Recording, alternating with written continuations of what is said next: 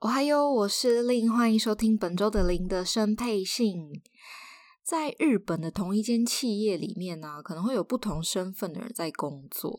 这边不同的身份是指说，就是当初工作时签下的劳动契约是不一样的。其实主要细分的话，可以分真的很细很细。不过今天主要讲三种，大家可能比较常听到的劳动身份哦：正社员、契约社员跟派遣社员。这三种虽然都可以称作为公司的一员，但是其实工作的内容跟待遇是不太一样的。那我就是以这几年我在日本职场打滚所听到、所看到的来帮大家稍微会诊一下。先从正社员开始，那正社员基本上可以说就是让你做到退休。我们以前读书的时候不是都会提到说什么啊，日本有终身雇佣制度嘛？其实指的就是这一个无限期的雇佣你。公司没有办法太随意的把你怎么样，除非你真的是触犯了法律，比如说真的是贪污啊之类，或者是违反公司的重要原则等等，才有可能会被辞退。不然基本上是谁都动不了你，除非是你自己说哦不干了。但是虽然是这么讲没有错，但你也知道，就是在职场上面，如果一个公司想要让你主动离职的话，可以用什么样子的招数，就又是另外一件事情了啦。当然，政社员他们的待遇啊、福利啊、保障都是比较全方面的。反之，他们的压力也是会比较大，因为需要负担起所有工作的责任嘛，最后都是由政社员去负担的。所以说实话，到现在还是会有很多那种惯老板会觉得说啊，这么重要的事情，当然要交给正社员啊，怎么可以交给其他的社员？就是会有这种比较古板的想法，是没有错啦。毕竟正社员收到的待遇就是不一样啊。我个人是那种啊，拿多少就付出多少的这种主义，所以我觉得是很正确的。只是说，老板他的想法可能不是像我想这么简单，就是哦，拿多少就你就付出多少。他最简单的就是啊，你能力不行，所以你不是正社员，那你就不要做这件事情。就是有这种比较偏激的想法，到现在还是还蛮多的哦。那属于偏这种责任制的正社员啊，就一定会有就是升迁的管道、年终，相对之下，当然就是压力会更大嘛。那第二种的话，就是契约社员。契约社员的话，一般来讲都是比较短期的。比如说两年呐、或者是三年这样子，就不是正式员，因为正式员是无限期的嘛，你可以做到你就是六十五岁退休。顺带一提，现在日本的退休从六十岁搞到六十五岁喽，让你工作越来越久了。那因为是契约社员，所以它其实是没有升迁的管道的，也没有一些 bonus，就是没有一些年终这样子。而且其实我说真的啦，白烂一点就是你是契约社员的话，你遇到什么问题就丢给正社员就对了，因为这个不是你需要去承担的东西。工作的内容也是会被规范的比较清楚，基本上就是正社员委托人的工作居多。我拿一个项目来做比喻好了，可能正社员他必须要担任的职职位，当然就是项目经理嘛。从最开始的策划一直到监督，就是必须要有正社员去做。那项目当中需要被实践的一些关键指标，可能就会交给契约社员去处理，像是市场调查啊、现场布置这一种需要花时间跟精力去完成的，通常都会交给就是契约社员去做，他们是属于在中间层的那种感觉。那现在有些企业他们在募集新人的时候，因为会不太清楚说这个新人他的工作的态度啊，或者是工作的实力是怎么样。那如果一次跟他签那种终身雇佣制，我就是整个超亏啊，可能会有这样子的想法。所以通常都会先签两年的社契约社员。如果这两年就是互相给对方一个测试的机会嘛，如果觉得诶都 OK 的话，那我们两年之后再签约，把你变成正社员，我觉得非常的不错，因为。就算是员工也有资格调公司嘛，所以我觉得非常的 OK 哦。那第三种的话，就是我个人感触比较深的派遣。派遣它其实是属于一个比较暧昧的地区哈。我刚刚说的前面两种，就是社员跟契约社员，通常都是以月薪去计算的居多。但是契约社员也有用时薪去计算的来看公司是跟你签什么样子的约哦。但是派遣社员的话，基本就一定是时薪计算的。最特别的一点是，派遣不是你自己去跟这个公司签约哦，你是要先跟一种公司叫做派遣公司签约。你成为派遣公司的一员之后，派遣公司会跟各个公司行号推荐说：“哎，我们这边有这个这一位人哦，有这样子的才人才哦，你愿不愿意让他到呃你们的企业去工作？”是就有点像中介的感觉啦。所以你在职场上有任何的问题，或者是调薪等等，都是由派遣公司去帮你跟。你工作的企业做协调的，我觉得这一点非常的好，因为你知道有时候本人自己去跟公司去协调就是尴尬，所以有一个人站在中间帮你去协调，我觉得是还不错。而且因为是算时薪，所以公司真的会让你准点下班诶。加上派遣公司，他不可能损失这一种，就是啊，我的员工加班，然后还不收你钱这样子。所以他会非常的盯企业，就是说有没有让我的派遣员工偷偷的加班，所以都会打电话过去。比如说啊，六点下班，他可能六点半就打电话过去，就说：“哎，我们家的那个谁谁谁下班了没？”这样会打电话去抽查。所以其实你真的是有被保障到啦。只是说派遣的话，流动率会比较高。刚刚说的呃，契约社员可能签约的话，一次就是签两年、一年、两年、三年这样签上去的。可是派遣的话，通常都是签一个月、三个月。就是看三个月之后要不要再跟你续，所以它流动率是稍微高一点点的。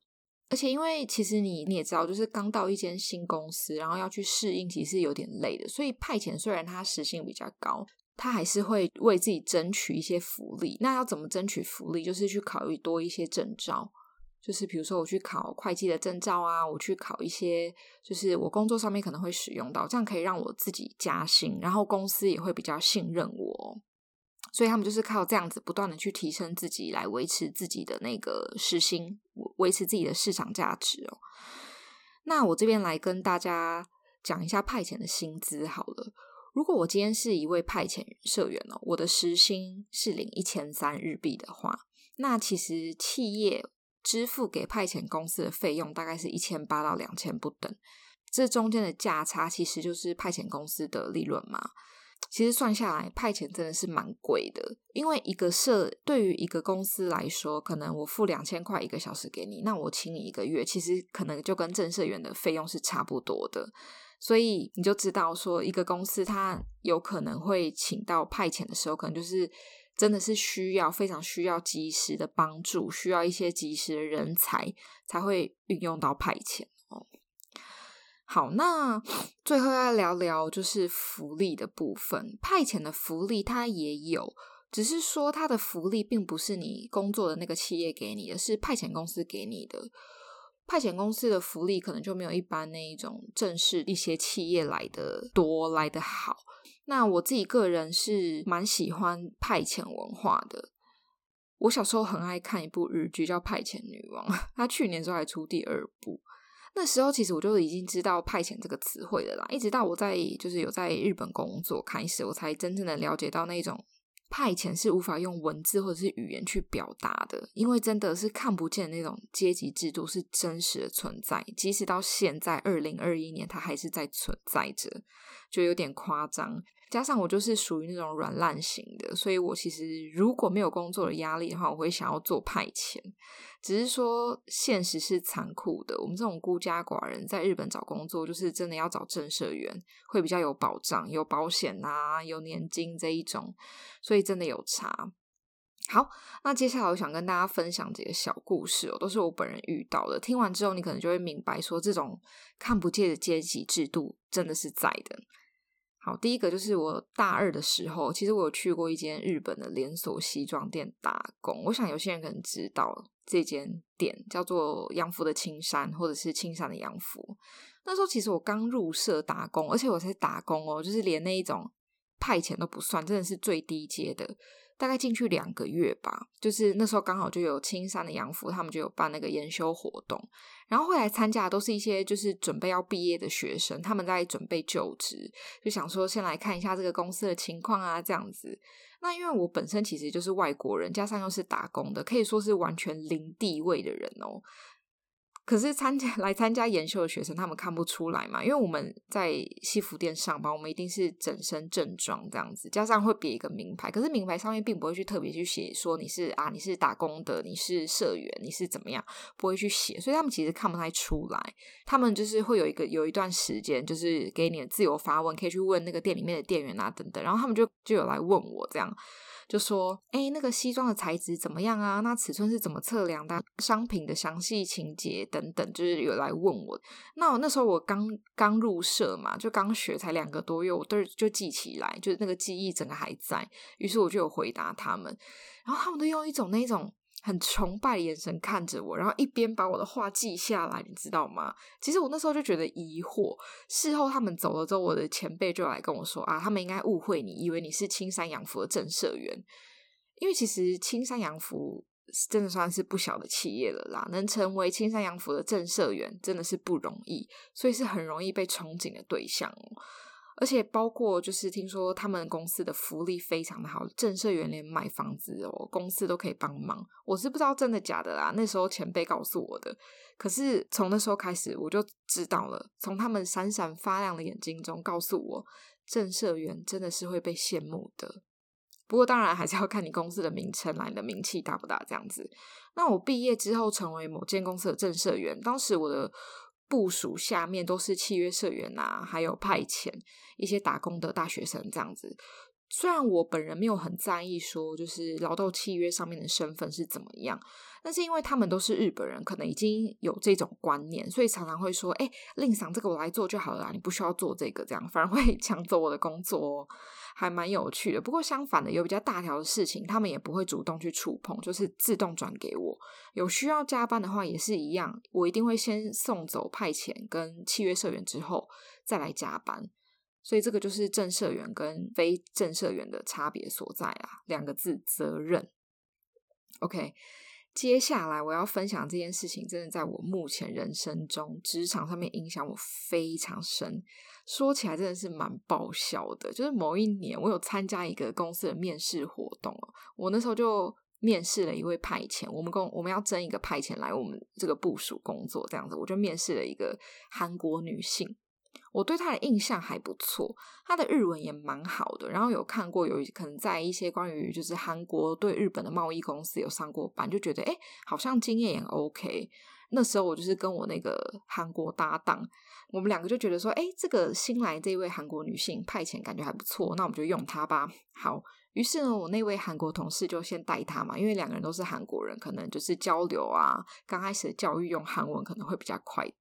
好，就来了第一天，就是我那个韩国同事在教他。到了第二天，我那个韩国同事他不在，他为什么不在呢？因为他去研修了，对，就是那个二十万的研修。OK，那他既然不在的话，那是否就是变成我要教他嘛？我就用日文在那边跟他对话，对话是没有问题的。可是我就可能我本人坐在他的旁边，他可能就是很紧张，因为我们的工作是一定会用到电脑打字。可能他打字也就是不快这样子，当然我就安慰他说啊，没关系啊，就是大概把键盘记一下就好啦，不要这么紧张。虽然是这么讲没有错，可是他的手一直在抖，你知道吗？这是真的非常的抖诶，我就想说他是到底有多紧张啦。于是我就跟他讲哦，哎呦，你不要紧张啦，我们这个工作真的很简单，谁都会做，习惯就好。OK，就是这句话把我害惨。隔天我去上班的时候啊。我就看到派遣公司的人来了，然后那个韩国女生她没有来，我就我就问号，我就想说，哎，怎么会这样？就那个派遣公司的人就跟我说，哦，那个韩国女生她今天不舒服就不来了，那我来帮她拿一下东西。当时我心里就想说，哦，不舒服，请假当然可以啊，可以啊，没有问题，没有问题。但是我那时候没有想到，为什么她要把东西拿走？那时候的我真的太浅了。又隔了一天，我的上司把我叫过去，就说，哎，那个韩国女生不做了。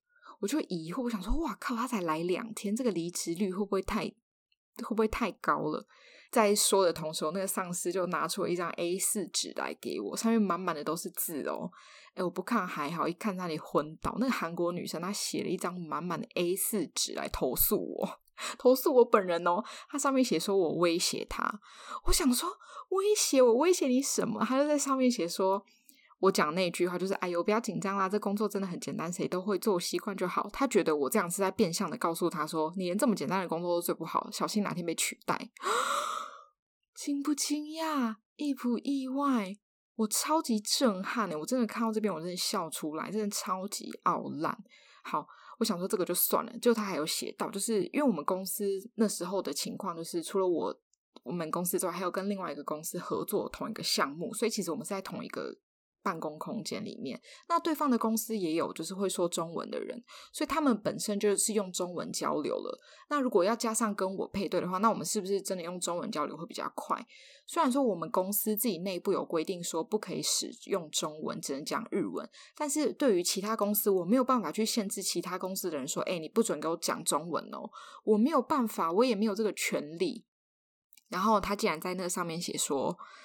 哦，我觉得有时候公司都会用那个中文沟通，我觉得听不懂，觉得很吵，也很没有安全感。